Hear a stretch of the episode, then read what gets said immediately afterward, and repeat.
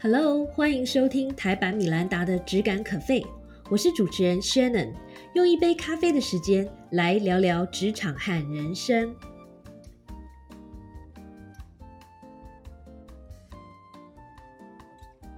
Hello，大家好，最近过得好吗？我忽然觉得好像很久没有跟大家聊一聊我的这个职场体悟了，所以今天可以特别来跟大家聊一聊。那最近其实从九月份以来，我就陷入一个超级地狱周的状况。在这个两个星期以内呢，我帮一个半导体客户做了一个研究报告，然后帮能源客户呢拟定了他们媒体的策略，然后中间还办了很多不同大小的活动，然后再加上家里的孩子也刚好开学。然后开学以后呢，又因为同学染疫的关系哦，两次突然又被遣返等等，呃，不管是生活上或工作上呢，大大小小的事情还意外频传。不过在这段这么忙碌的期间呢，也让我有了关于怎么样在工作上找到快乐，有了新的体悟。那之所以有这个体悟呢，也要感谢呃长久以来很多的朋友，不管是呃当面问我，或者是透过在粉丝页留言的方式来问我。为什么这个公关的工作这么的操，这么辛苦，压力这么大，我还是可以这么快乐？或者是说，呃，也有很多人问我要怎么样保持在工作上的热情，甚至现在又即将要年底越来越近了，所以有很多人再次在讨论：哎，我怎么知道这份工作什么时候可以离开呢？什么时候是可以往下一个目标迈进的时候？那我最近有的这个顿悟呢，让我对这些问题的答案有了新的想法。嗯，关于就是怎么样要在工作上找到快乐，怎么样要更加的 enjoy 你的工作，我现在的想法是，其实这个世界上应该是没有完美的工作，每一份工作一定会有它令人很难接受的地方，但是每一份工作呢，也一定会有当初吸引你加入这个工作，吸引你开始从事这个工作最主要的原因。就拿我自己为例，公关工作呢，让我最受不了的地方就是它有很多的琐事，有很多突如其来的挑战，可能或者是突然安插进来的这个事情。所以，不管你做再详尽的计划，你是一个再怎么样 organize 的人，其实你的时辰、工作时辰都很容易被打乱。那这个是我比较不喜欢的地方。但是在这份工作上呢，即便有这么多的压力和挑战。为什么呃，在过去二十几年，我都还是可以对公关的工作这么热情呢？我就这样子回头问我自己，然后我发现呢，一个关键点是，这个工作非常充分的满足我对知识上的渴求。那因为这样子呢，也是因为我是一个呃，在知识上面、资讯上面有一点焦虑的人，所以呃，从之前大概十几年前开始当主管，以及开始创业之后呢。我就有意识的，呃，去寻找比较难做的客户，比如说像是这个半导体啦、科技业、资安或是能源等等这一类，就是进入门槛和呃对于知识的资讯的要求比较高的客户。那我觉得做这些客户带给我的成就感是来自于，呃，因为客户的这个技术都不断的日新月异，所以。呃，在服务这些客户的时候呢，也会让我们必须要不断的与时俱进，然后不断的自己逼自己，一直去学新的东西。我发现工作上的这一点非常吸引我，它带给我很大程度的快乐，那就可以掩盖掉其他的一些小小的不方便或是不愉快的地方。那所以呢？我以前很多人问我说什么时候开始离职，当时我的我记得我的答案有几个嘛，第一个是你要找到你当初为什么做这件事情的初衷，那第二个就是你当初呢，呃，希望达成的目的或是希望学习的东西你学到了吗？那如果你要离开一份工作，至少你要等到收获之后再离开。那我记得我的第三个答案就是。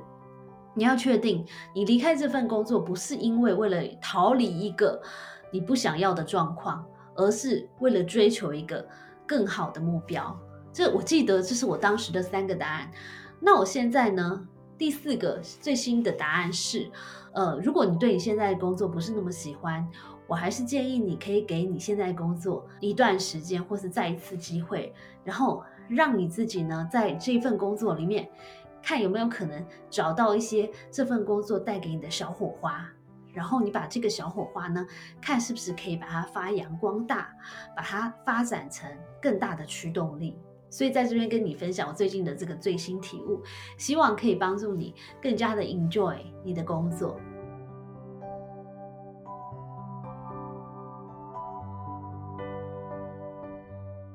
即便生活很忙，不过我还是这个忙里偷闲，找机会追了一部剧和看了一本书。偶然的机会之下呢，我在 Netflix 看到了，呃，应该是在八月底吧上线的他们的一个新的 mini 影集，叫做《The Partner Track》，呃，翻译应该是《合伙人之路》。呃，这个故事的背景是一个美国的知名的这个律师事务所。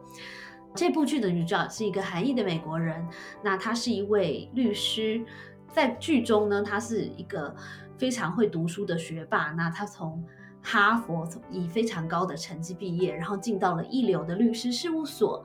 然后也在这个中间呢，经过她的这么数十年来的努力哦，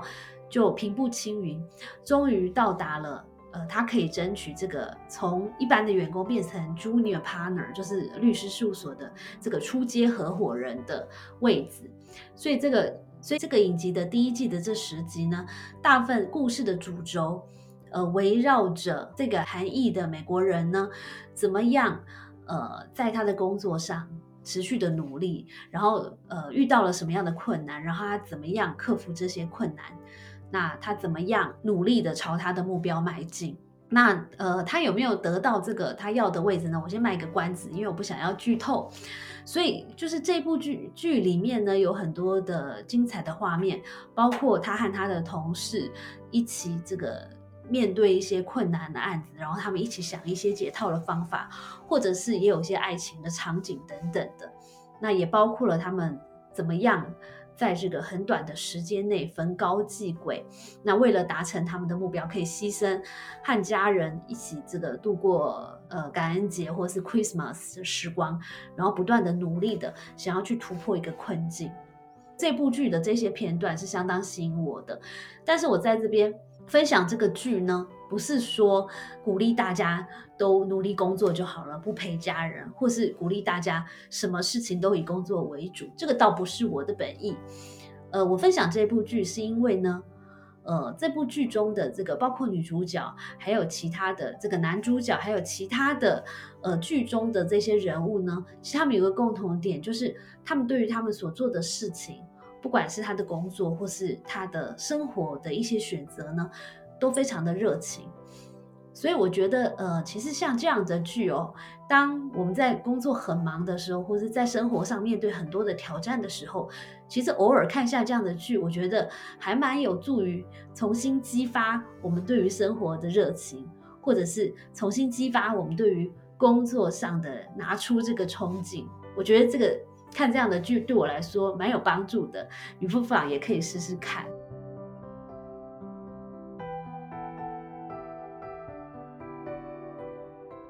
另外呢，在这段期间，应该也是中秋连假的时候，我还呃看了一本薄薄的小书。那这本书是《给予的力量》，其实这不是一本新书了，不过这个是最近又推出的这个畅销纪念版。那这本书的英文名字叫《The Go Giver》。这本书其实还蛮容易读的，因为第一个，首先它很薄；第二个就是作者呢，其实是用一个故事的方式来阐述他想要表达的观点。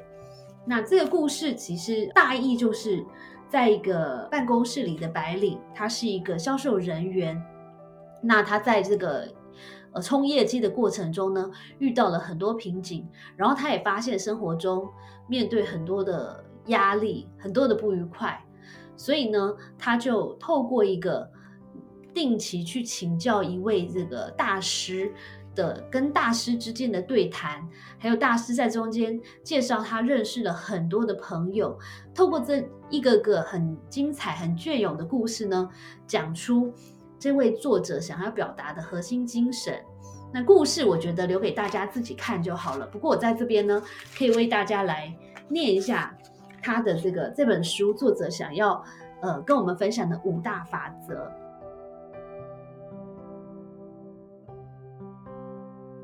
这五大法则呢，第一个法则叫做价值法则，就是我们要怎么样决定我们的价值，或是别人怎么样看你的价值是什么呢？呃，作者说，一个人的价值其实是来自于他可以带给别人什么样的好处，而不是他可以从别人身上取得什么样的东西。好，然后第二个法则叫做报酬法则。作者说，所谓的报酬法则，所谓报酬就是你的收入。那你的收入哦，其实是决定于你替多少人服务，以及你提供的这些人对你的服务的满意度。第三个法则呢，叫做影响力法则。一个人的影响力其实是决定于他是否把别人摆在第一，他是否可以以别人的利益为先，以服务别人，然后时时去思考他可以带给别人什么样的好处呢？为一个最大的形式的基准。第四个法则叫做真实法则，也就是你必须拿出最有价值的礼物，就是你自己。这个法则其实是我最有感的。用一句我常常在讲的话，你要必须呢，在做很多事，在职场上或在生活中，如果我们想要让别人感受我们的不一样，或是让别人感受我们的服务是更有价值的时候，其实呢，我们要透过我们的言行举止，或是透过我们的行动，让别人感觉，因为我来了，所以这个世界上就不一样了。比如说，同样的一件事，呃，就公关产业来说，同样的一篇新闻稿，你来写，跟别人写有什么样的不同呢？或是同样的买一个便当，你来做，跟别人来做有什么样的不同呢？而第五个法则呢，就是接受法则。简单的来说，就是有效的给予的关键呢，在于保持一个乐意接受的心态。在今天分享的尾声，我就把。这本书呢，推荐给大家。那这本书因为它很薄，然后里面是非常容易读的，几乎是像小说一样的故事。所以，如果你可以在周末或者是在这个做捷运的时候，或者是任何的零碎时间读一读，相信会带给你很大的不一样。希望你喜欢今天的分享，加油，You can do it！谢谢收听今天的 Podcast，希望你喜欢今天的这杯咖啡。我们的节目名称是台版米兰达的质感可废，欢迎订阅我们的频道，分享你的想法，也可以追踪我的粉丝专业台版米兰达的创业笔记。我们下次见喽，拜拜。